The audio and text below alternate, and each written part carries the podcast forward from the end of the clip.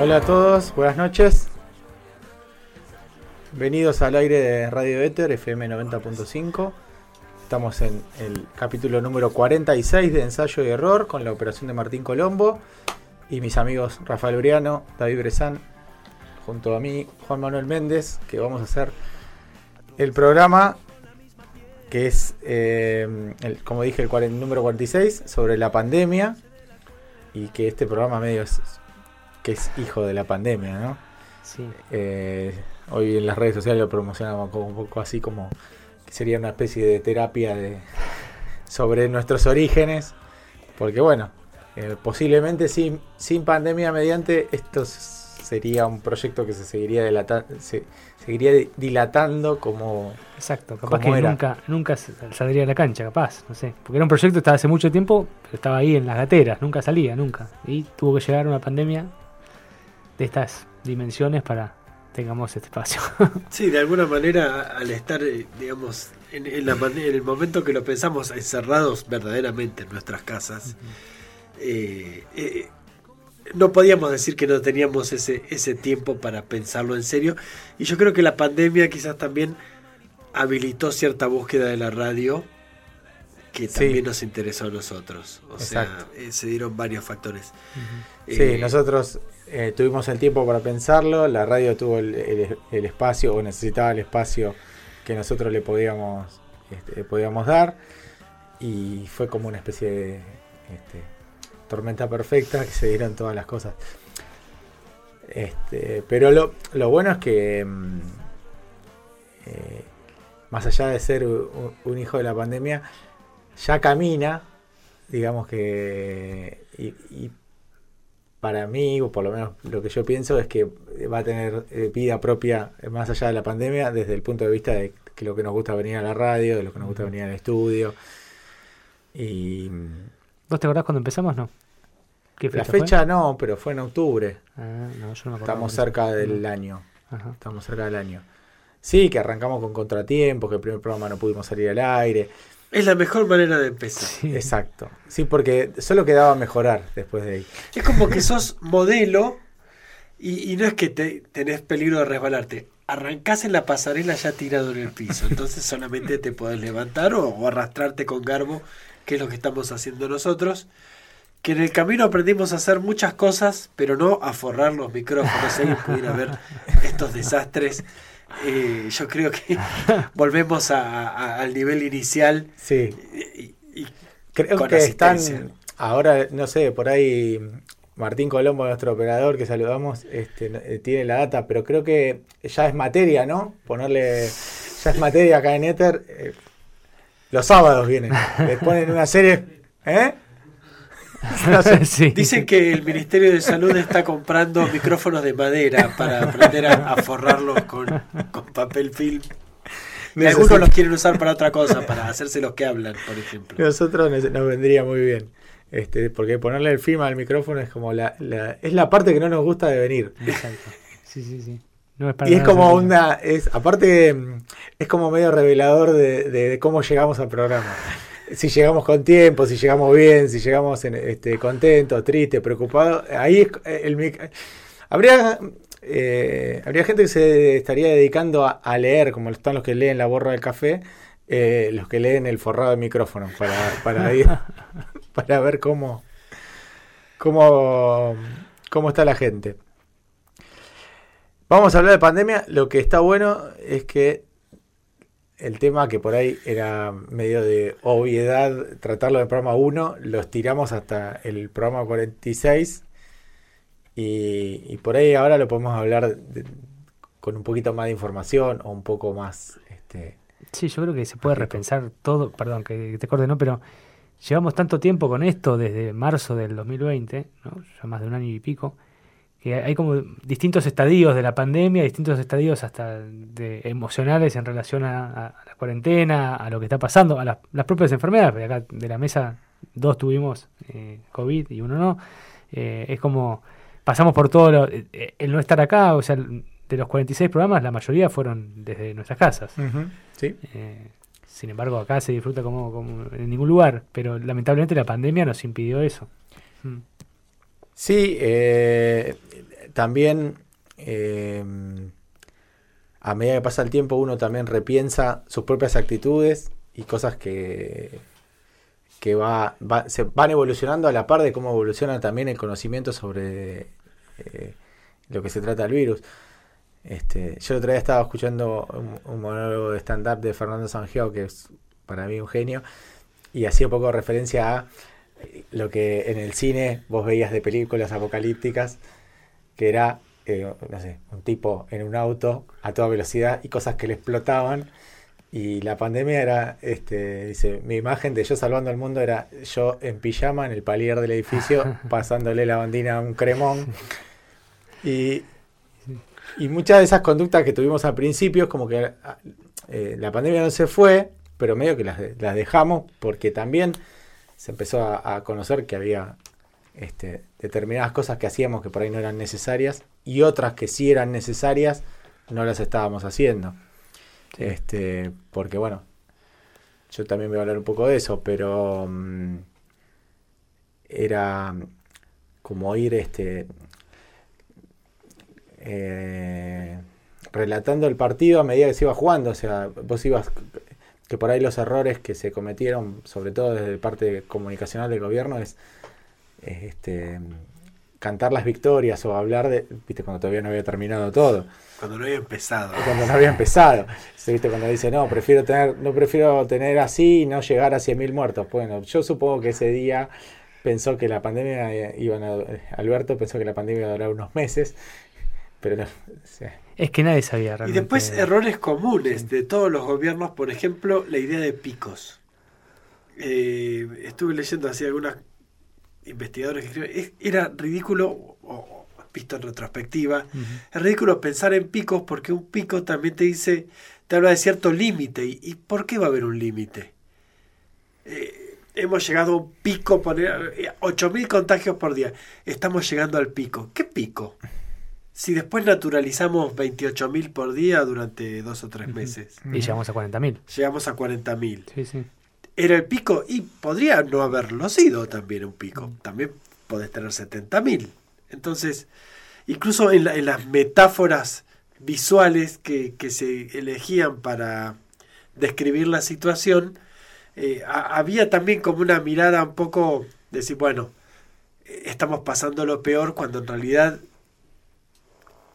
en algunos momentos no estábamos ni realmente ni ni, cerca. ni cerca de, de- de- de la mitad. Inclusive en este momento que hay menos casos que, que nunca o que hace muchos meses, tampoco cantaría victoria antes de tiempo. Falta. No, no, tal cual. Canadá está en la cuarta fase. Ah, O sea, nosotros no llegamos a la tercera, hay países que llevan por la cuarta, siempre atrasado. Argentina. ¿Dónde está mi tercera fase? ¿Tercera fase decís o tercera La- ola? Tercera ola. Fase éramos, la fase 1, bueno. 2 era de las cuaren- de, de- de lo que Sí, podíamos hacer y lo que no tercera, podíamos hacer. tercera ola, perdón. Está bien, perdón. no, no, no, porque me quedé Esto es una radio, hay que hablar Sí. con propiedad. Sí, sí, sí, sí. No, no, porque eh, aparentemente en cuestión de 15, 20 días, 25 días tendría que llegar una propagación bastante extendida de la Delta, de la, la variante esta. Claro, por eso. Aparentemente, pero no sé, la verdad que no lo sé. Sí, este. Eh, la otra vez escuchaba a Bruno Bimbi, que es un periodista argentino que está en, en España, y le preguntaban por el tema de, de tanto cuestionamiento a, a- a las medidas de restricciones, ¿viste? Cuando sac- sacaba una medida de restricción y tenías los que se convocaban para protestar y demás. Y él decía que una de las cosas que no había pasado acá, o sea, que pasaba acá, era que como al principio se fue muy estricta la cuarentena y se demoró mucho y, y realmente para los países a los que las recibieron de golpe sin estar preparados las situaciones fueron dramáticas. Italia España. Tipo decía yo vivo enfrente de un hospital. Yo veía entrar y salir las ambulancias veía todo lo que pasaba. Entonces a mí cuando el gobierno me dice adentro yo adentro es como los que aquellos países que tuvieron una primera etapa dramática Después es más fácil o eran más permeables a, aceptar las restricciones o la- las cuestiones de, de las medidas sanitarias, de, por ejemplo, no sé, aperturas y cierres intermitentes. Y acá, como eso, la situación fue dramática, pero no al mismo nivel. O sea, no, no tuvimos, no sé, como en Nueva York que encontraron camión con cadáveres en la calle. Este, sí, un camión que iban, porque iban alojando eh, cadáveres, este, que ya no había más lugar donde llevarlos y encontraron un par de camiones eh, frigoríficos con todos los cuerpos ahí, como que se los habían dejado. Y como eso no pasó, acá no, o sea, más allá de algún caso aislado de alguien que murió en una guardia o de, temas puntuales, no hubo una, muertes masivas en las calles. Entonces es como que también la pandemia a veces es lo que para uno, lo que tan cerca le Sí, tocó. lo que vive Obviamente que el que le, le perdió un familiar cercano, una, una persona muy querida, la va a evaluar de una manera, y el que tuvo la suerte de no, este, la va a mirar con más o menos conciencia social, pero, pero para él va a ser una experiencia totalmente distinta. Sí. También nos sirve para repensar, también voy a hablar un poco de sobre de todos los análisis que se hacían sobre la pandemia y si nos íbamos, íbamos a salir mejores o peores de todo eso. Bueno, voy a hablar para mí, yo tengo una idea de cómo vamos a salir, pero eh, quedó muy expuesto en, en todos los países del mundo, ¿no? La, que prevalece en gran medida el egoísmo, eh, la irracionalidad, eh, la mezquindad. Sí, a veces con, la, con, e- con eso, este, ¿sabes qué siento yo? Tengo, tengo una metáfora futbolística para eso. Este, viste cuando decía, bueno, esto vamos a salir mejores, es el fin de capitalismo, viste, tiene que venir una nueva cosa.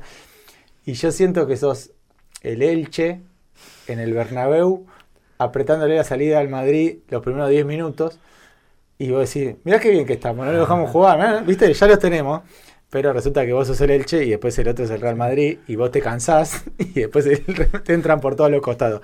Creo que fue medio así. Al principio era bueno, este, mirá qué bueno esto, qué copado que vamos a hacer, cómo se van a caer todas las, las caretas y después es, ah, hay un contragolpe, agárrate. Sí, y vamos a ver cómo termina todo esto. Mm. Bueno, siendo 22 y 17 creo que Rafa no podemos, creo que hemos, hemos hecho un gran esfuerzo por dilatar tu ensayo, pero bueno, como todo, Bueno, llegó Vamos a poner una canción de 40 minutos. una ópera.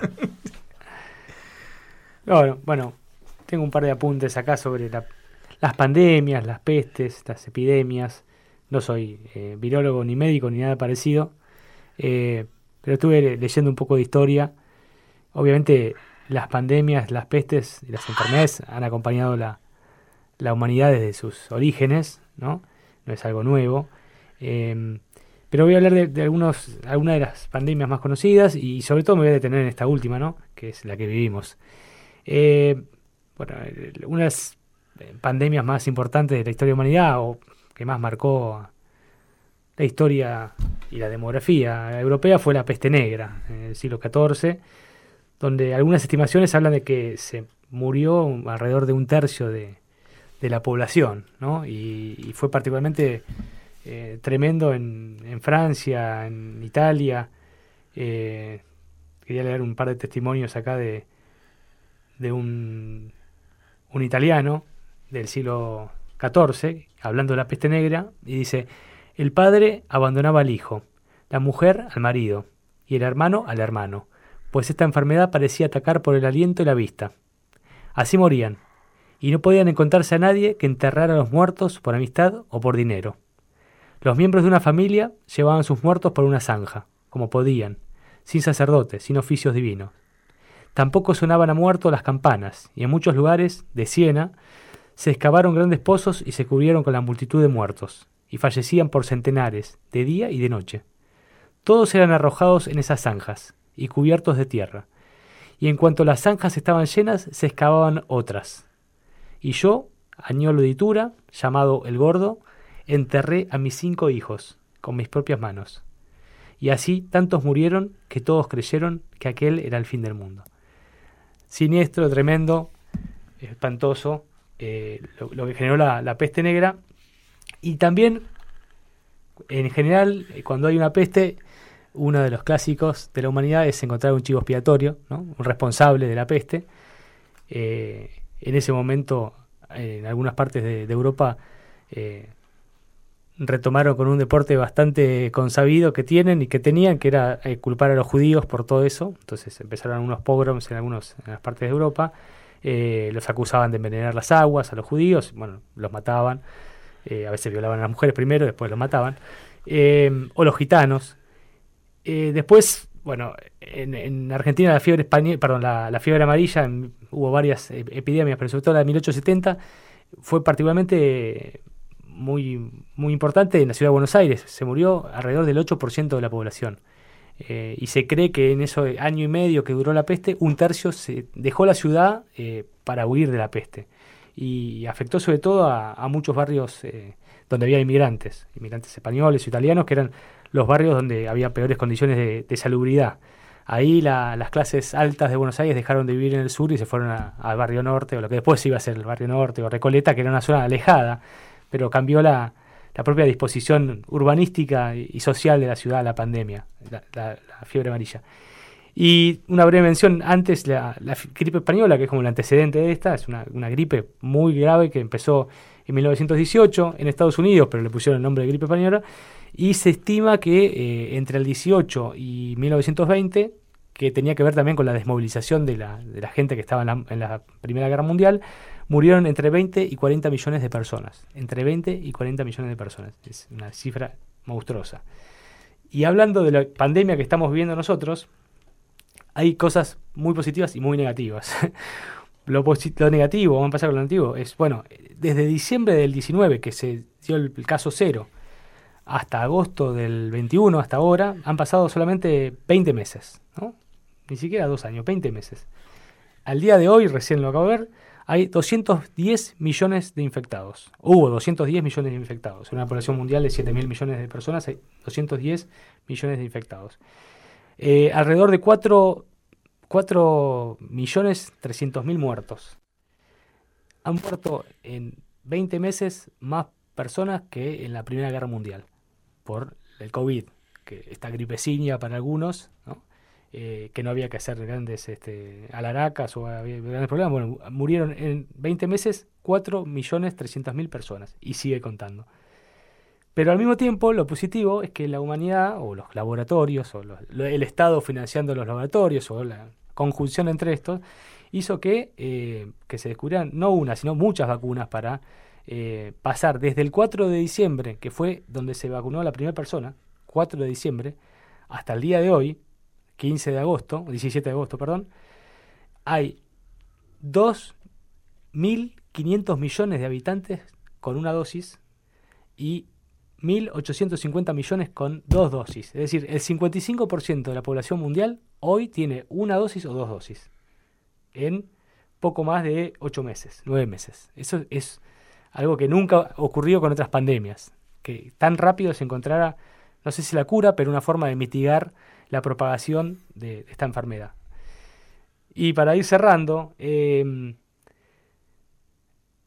si nos van a sacar eh, esta, este, esta pandemia, nos va a hacer mejores o peores, y me acuerdo de los, debates que había en marzo, abril, que había, no sé, Sisek, eh, Agamben, eh, Harari, eh, y otros reflexionando, el coreano que nunca me acuerdo, Ese, eh, y otros analizando sobre cómo va a ser el mundo post-COVID, cómo es el mundo COVID.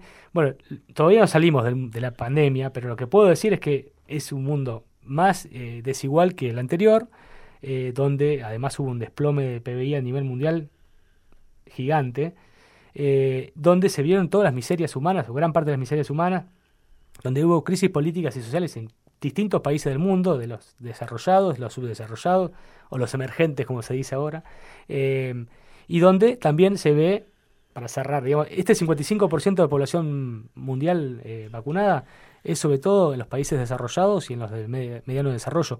En África hay países enteros que no tienen ni siquiera una persona con la primera dosis, ¿no? Eh, ni hablar de países como este, Afganistán, donde además de la guerra civil eh, no, no, hay posibilidad de conseguir vacunas contra, contra el COVID. Entonces, puso en evidencia las miserias de este mundo actual.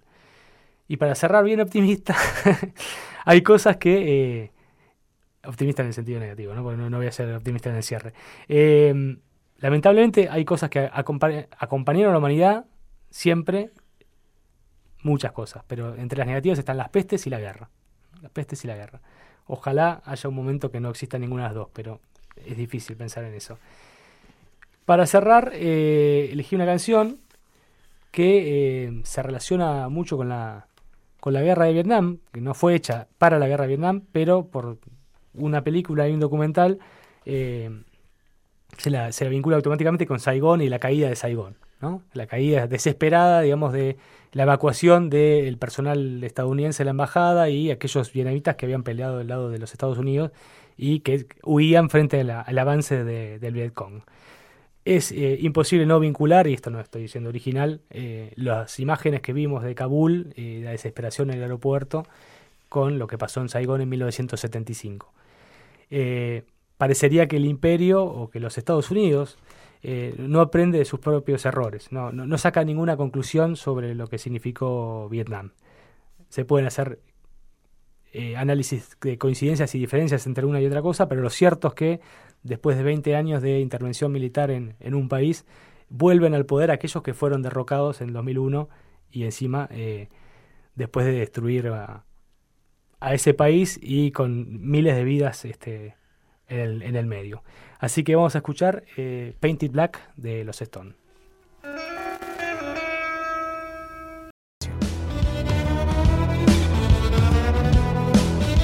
Esto es ensayo y error.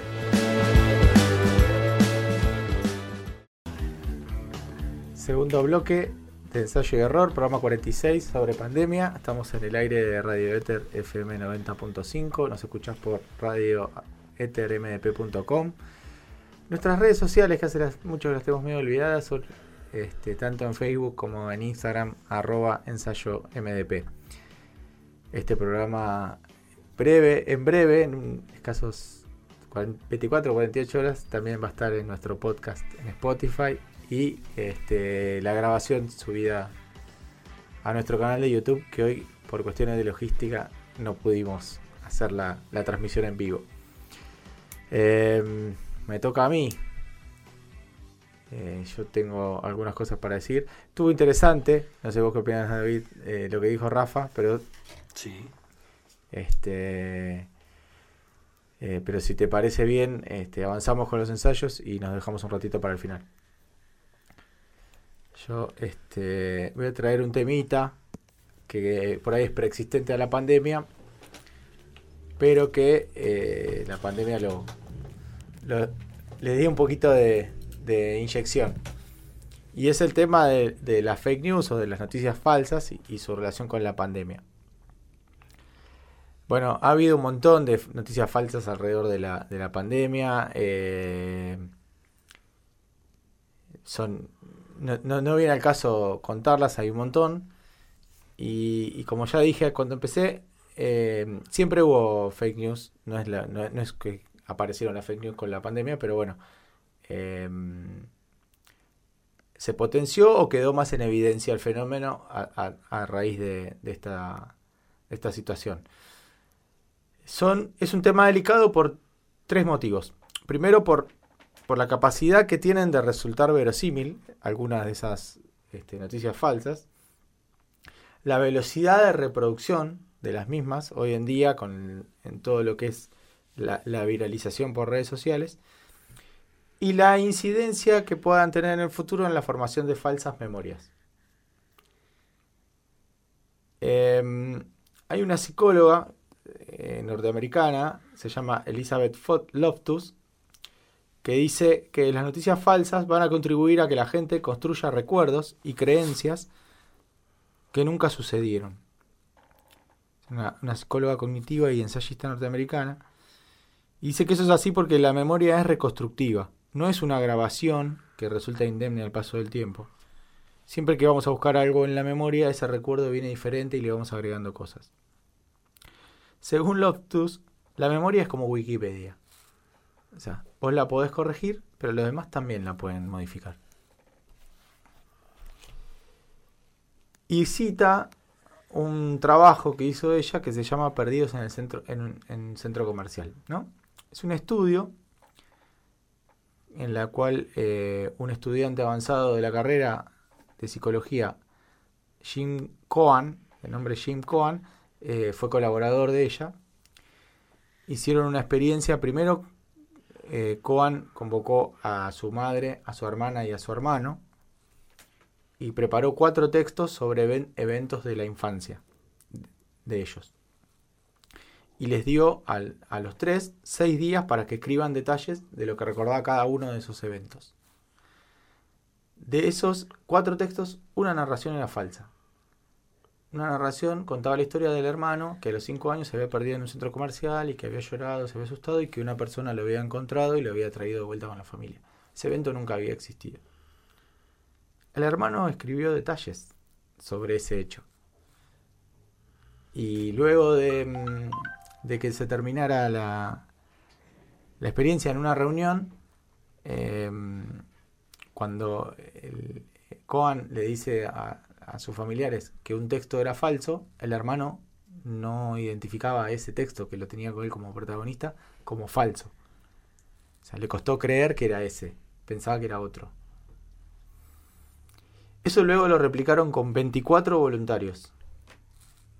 Hicieron lo mismo pero con 24 personas. Eh, les dijeron que eh, les presentaron cuatro situaciones que supuestamente les habían contado eh, los padres o las madres de, de estas 24 personas y con la misma lógica. Tres historias eran verdaderas y una historia era falsa y era la misma, el mismo, el mismo tipo, que te perdiste en un centro comercial. Bueno, como resultado, encontraron que el 25% del, del universo de, de esa, de esa experiencia dijeron recordar el evento falso. Cuando a, los 25, a las 24 personas les dijeron que de esos cuatro eventos había uno que era falso, cinco de ellos eligieron otro de los, uno de los eventos reales como falso y, y tomaron como verdadero el del centro comercial. Entonces, el, el peligro de, de la fake news y, y- todo lo que implica es que van dejando cosas que no sabemos cuáles ni cómo será y, y no sabemos qué, qué efecto va a tener. Eso se va a descubrir en unos años. Y otra de, la- de las, de las cuestiones que vienen asociadas a, a lo que es este, mm, la fake news son este, todos estos movimientos anti. Los antivacuna, anticuarentena, los conspiranoicos, las, teorías conspirativas. A mí me acuerdo cuando empezaban, me dicen, no, porque esto este, no hay que someterse a, a Soros o al nuevo orden mundial, porque esto es un algo que, que se lanzó para... Y vos decís, y ponele que sea verdad. ¿Qué hacemos? ¿Nos morimos? ¿Ya fue? O sea, no nos vamos a tratar, no vamos a hacer... O sea, supongamos que el virus es fals, es una creación y supongamos que fue lanzado con mala intención. Hay que hacer algo igual. O sea, no, no, no puedes invocar a yo no le creo para no contagiarte. Eh, los libertarios, los anticomunistas, son como un grupo muy heterogéneo que generalmente se juntan todos, pero todos con consi- consignas diferentes. Pero tienen un solo camino, tienen un solo denominador común, eh, eh, que es la desinformación. La desinformación es lo que los aglutina y lo que los hace complejos de estudiar porque viste, muchas veces las consignas son difíciles de entender. Y también estos, est- toda esta información yo la encontré en, un- en unos artículos escritos por parte de la Universidad de Cuyo, de gente de la Universidad de Cuyo. También estos problemas o estas cosas que uno está planteando, eh, los plantea desde un lugar en el cual le da una importancia que por ahí mucha gente no le da. Entonces, estaban eh, dentro de- ese informe había mm, una mención a una carta que firmaron 300 científicos diciendo, criticando la, la- la política del gobierno respecto al gobierno argentino, respecto a la pandemia. Y esa carta, bueno, en la encuesta solo el 33% conocía esa carta. Y después había otra carta similar que había firmado más de 1800 científicos avalando las políticas del gobierno y el porcentaje de gente que la conocía era menor. Y decía, dice, por ahí mucha gente está este, enroscada en, en si con la vacuna tal o cual te van a dejar entrar a Europa. Y por ahí la mayoría de la gente en realidad estaba esperando saber qué día era el que se iba a cobrar el IFE o si seguía el ATP, porque ese era el real problema que tenía. A veces uno está como en, un microclima que, que solo puede mirar eh, la realidad propia y no la de los demás. Así que, este, para cerrar, eh, y teniendo un poco en cuenta esto de la fake news, yo elegí un tango, pero en versión de los piojos, que el tango de Gira Gira, por eso de que verás que todo es mentira, verás que nada es amor.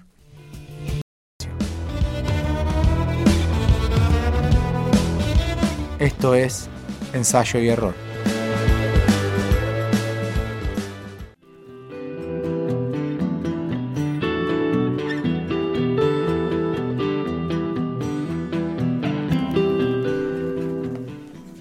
Tercer bloque de ensayo y error, programa 46 sobre pandemia. Vamos sin prisa pero sin pausa al, ensayo número 3 que es el de David. Así que arranca y después debatimos al final. Dale. Eh, bueno, yo arranqué por un lugar parecido al de Rafa, aunque tratando de. tratando, no, no exprofeso, pero digo, eh, puse el ojo en otras, en otras cuestiones. Eh, primero en esto sí coincido en, que las grandes epidemias parecen como en principio grandes niveladoras, pero son siempre, esta es como la tesis de, lo que voy a decir, siempre al final son como un empujón más a las clases dominantes o a los pueblos dominantes de algún momento. ¿no? Eh, las muertes masivas como que parecerían ser muy democráticas y ceñirse sobre todo por igual, como bueno, finalmente lo hace por ahora, pero digamos, las impresiones iniciales de estas muertes masivas como que no tendrían que desviarnos de eh, los efectos justamente pronunciadores de las desigualdades y de como catalizar ciertos procesos sociales que ya vienen de alguna manera sucediendo. Eh, y también quería pensar, bueno, justamente en este sentido, como algunas epidemias naturales y otras epidemias o coadyuvadas por algunas circunstancias sociales o directamente producidas, eh, sí son, digamos, parte del plan de eh, ciertos sectores dominantes para perpetuar su, su dominio, ¿no? su, su posición privilegiada. tan siquiera podríamos empezar, digamos, por la, por la antigüedad, cuando en los sitios a las ciudades revoleaban con las catapultas a, los cadáveres putrefactos de, su propio ejército.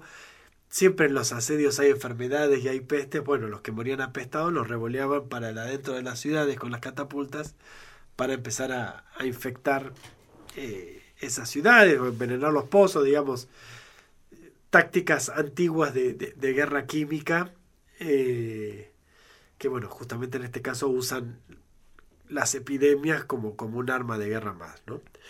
Eh, volviendo al caso, que lo que pasa es que es muy, muy pregnante, ¿no? El caso de la peste negra.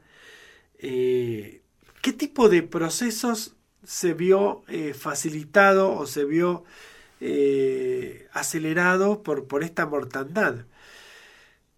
Y por lo que estuve leyendo, en buena parte ayudan al crecimiento y al ascenso de la burguesía y, al, y, a la caída del poder de los señores feudales.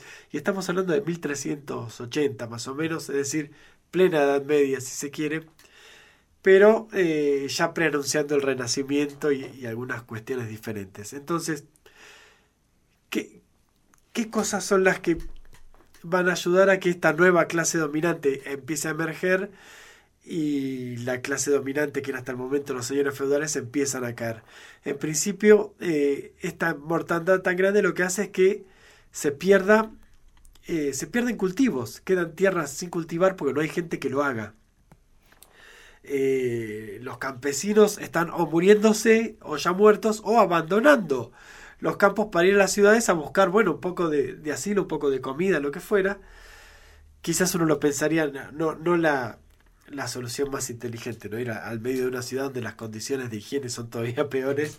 Pero bueno, era lo que pasaba. Entonces quedan un montón de tierras sin cultivar que baja el nivel de ingresos de, los señores feudales, sube el poder y la influencia de, de, los grandes mercaderes, que son los que dominan las ciudades. Y bueno, finalmente empieza incluso a haber una suerte de trabajo asalariado, porque los señores feudales tienen como que pagar para que la gente venga a cultivar a sus campos, los mercaderes empiezan a invertir en, esas, en esos cultivos, digamos, cuando las cosas se normalizan, tampoco vuelven a ser como antes. Y otras cosas que van cambiando, y es muy loco, eh, esta presencia, digamos, constante de, de, de, la imagen y de, la constatación de una vida que es corta, de, de, la sensación de que te podés morir en cualquier momento, también genera en, algunos sectores como un relajamiento moral y una cierta caída del, del dogma religioso. Si bien la peste podía verse como una suerte de castigo de Dios, muchos lo veían así, otros, como bien dice Rafa, culpaban a los judíos. Pero bueno, una suerte de castigo de Dios por los pecados de, de la humanidad. Otros ya ven que, bueno, mira, la vida en la tierra es muy corta y lo más probable es que termines hecho pelota, eh, muriendo joven. Eh, también se pierde una cuestión de sentido, ¿no? Hay, hay una puja por el sentido de trascendencia a partir de las construcciones de tumbas o las grandes obras del Renacimiento. Después para el hecho de decir, bueno, nos vamos a morir rápido, ¿qué queda? ¿no? Pero en otros, ya les digo, esta, esta cuestión de abandonar cierto ordenamiento moral muy rígido de la iglesia y darse un poco más a, mientras se pueda, los placeres terrenales. Eh, y por último, eh, un asentamiento bastante grande del individualismo. Hubo algo que leyó Rafa, esto de, bueno, los esposos abandonan a las esposas y los hermanos a los hermanos. Bueno, eh, se, empieza a generar también una cuestión de individualismo cada vez más grande, en principio de abandono de, esta idea comunitaria, pero también esto, ¿no? De decir, o, o te salvás o te enfermas, depende un poco de vos, un poco de la suerte. Estamos cada uno librados a su suerte que cada uno viva lo mejor que pueda. Eh, dentro de esto, eh, un gran inspirado por la, por la peste negra es eh, Boccaccio, quien escribiera el Decamerón. el Decamerón es una serie de cuentos que están situados, digamos, la, la ficción los pone en un lugar al que huyen unas jóvenes y unos jóvenes de la nobleza, digamos, huyen de la ciudad, digamos, las clases poderosas un poco se van a sus dominios del campo. Eh, y para matar el aburrimiento empiezan a contar cuentos, cuentos que, muy suave leído desde hoy, pero empiezan como a socavar la manera de narrar y, un poco también el, el basamento moral religioso, tanto de las narrativas como de la vida cotidiana. Eh, otro momento clave en el que las epidemias eh, facilitaron el ascenso de, las clases, en este caso de los pueblos dominantes, fue la conquista de América. Eh, la viruela, como una epidemia que la llevan los europeos, una epidemia que había azotado en realidad a todo el mundo, salvo América y Oceanía. Eh, en los españoles podía llegar a ser una enfermedad mortal o podía llegar a ser una enfermedad con algunas secuelas, pero no mortal.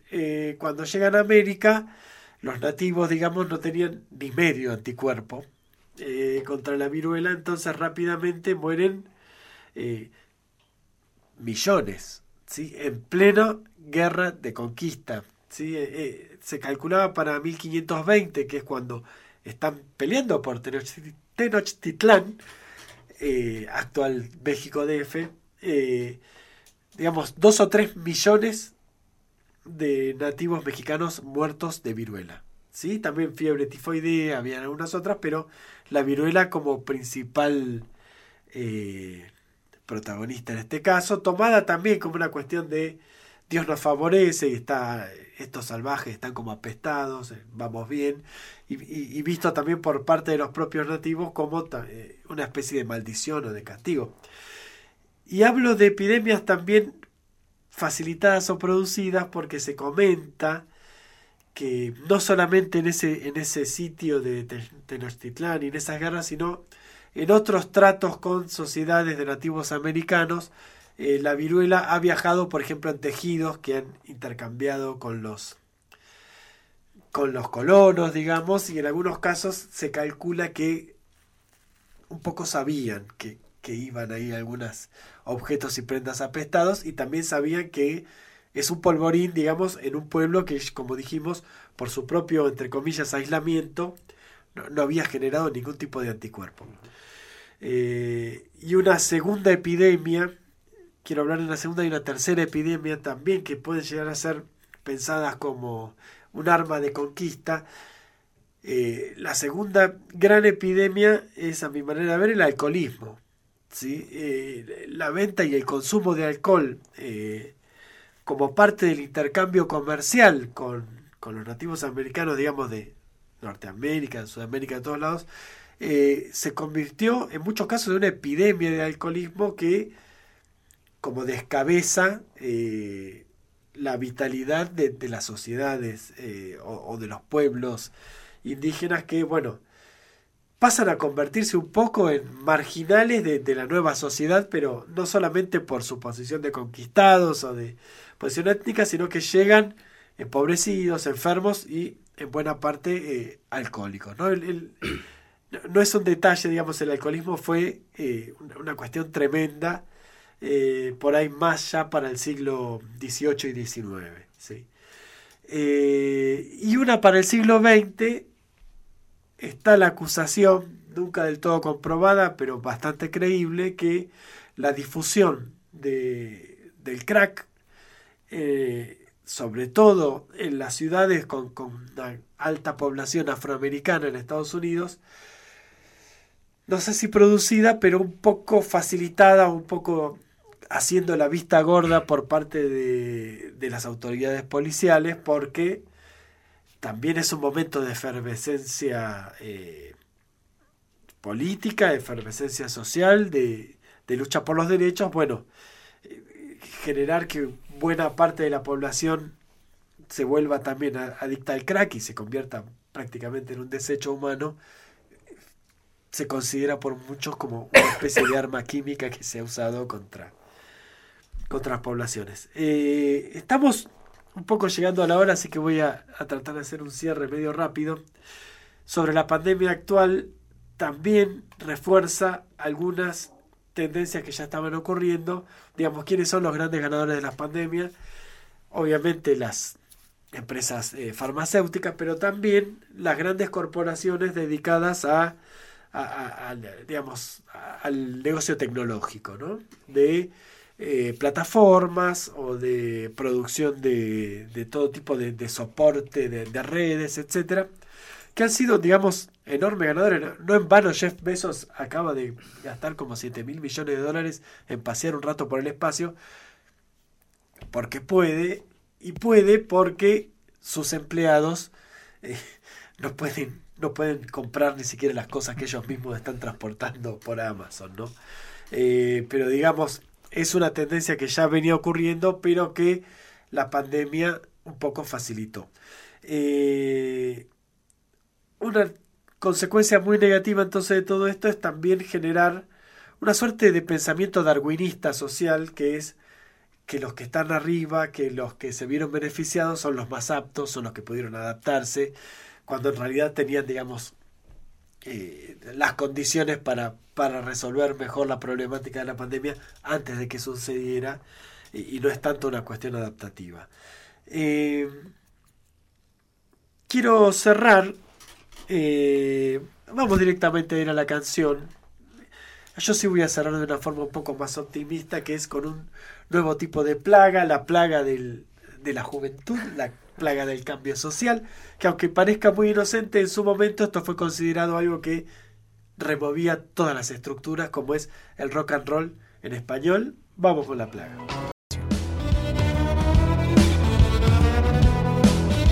Esto es ensayo y error. Estamos llegando al final del programa 46 de ensayo y error sobre la pandemia. Eh, yo siempre me voy contento por los compañeros que tengo y un poco triste por lo que yo escribo, pero no importa. Este, me gustaron mucho los dos, los dos ensayos.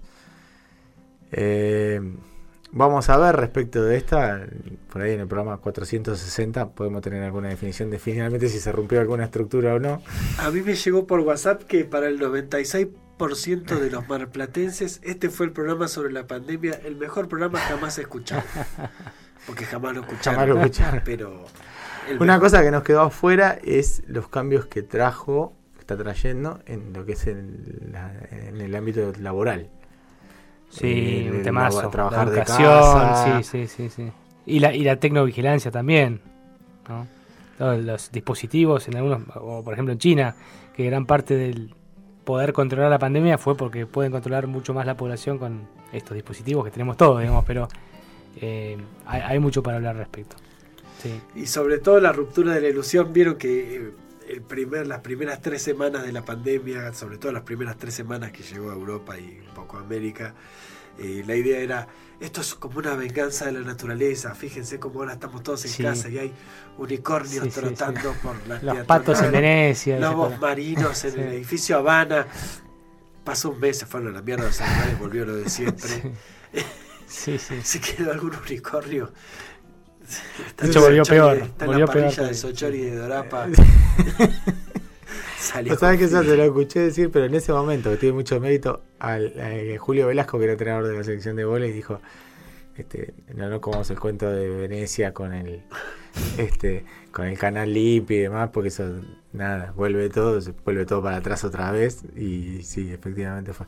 Aunque hace poco los lobos marinos acá siguen jodiendo y se subieron a otro auto hace, un hace poquito, ¿no? como fue al principio, este sí, este salieron, se, como que están explorando un, un- un poco más allá de lo Pero ahora que la tenían. diferencia es que en vez de ser un encanto, la gente pide mano dura y que, que la policía les pegue dos. No, y que por ahí ahora, ahora están ahí donde están, pero por, por decisión propia, porque salen, ven lo que hay y dicen, no, ya fue, volvamos. Eh, Perdón, tampoco hablamos, o lo mencionamos así muy por costado, de los presidentes, los primeros ministros y las decisiones que han tomado sobre la pandemia, desde las más criminales a un poco más de cuidar a la población y toda la, la polémica que eso se ha generado al respecto, ¿no? sí, eh, da para hacer un, un pandemia 2 Sí, en cualquier sí, momento. Sí, sí, pues yo me quedé con un tema colgado que es muy interesante, la hambruna de, de Irlanda y, y una pandemia pensada como una peste de las plantas, ¿no? Todas las plantaciones de papas se hicieron pelota. Digo, algo que no ataca directamente al humano, pero que ataca a lo que consumimos y que Bueno, mató un millón y medio de personas de hambre. Sí, sí. podemos este, podemos después debatirlo y, y- y en este, tener, o tenerlo de comodín o, o ir directamente en, en las próximas emisiones. No en la que viene ni en la que sigue, porque vamos a tener invitados. Este, eh, que, bueno, uno es un, un- un amigo querido y entrañable. Que, bueno, vamos a hablar del programa que viene, el disparador Anécdotas. ¿Se te- anima? ¿Se anima al final? ¿Está confirmado? Es el uno. Es el uno de contar anécdotas y de eh, hacer aparecer recuerdos de cosas que no existieron. Así que Ese sí le hace la encuesta. tiene, un poco, tiene un poco de conexión sin querer con lo que yo dije. Sí, sí. Así que el martes que viene, eh, Matías Fajardo va a estar acá. Y bueno, y tenemos una sorpresa para el fin de, de mes. Alguien de, la, de esta casa, de esta radio, que va a venir a, a colaborar con nosotros. Pero vamos a dejar la incógnita una semana más. Muy bien. Así que bueno, gracias Martín Colombo por la operación. Y a todos ustedes que están escuchando les deseamos buenas noches. Y los esperamos en el programa 47 de Ensayo y Error sobre anécdotas.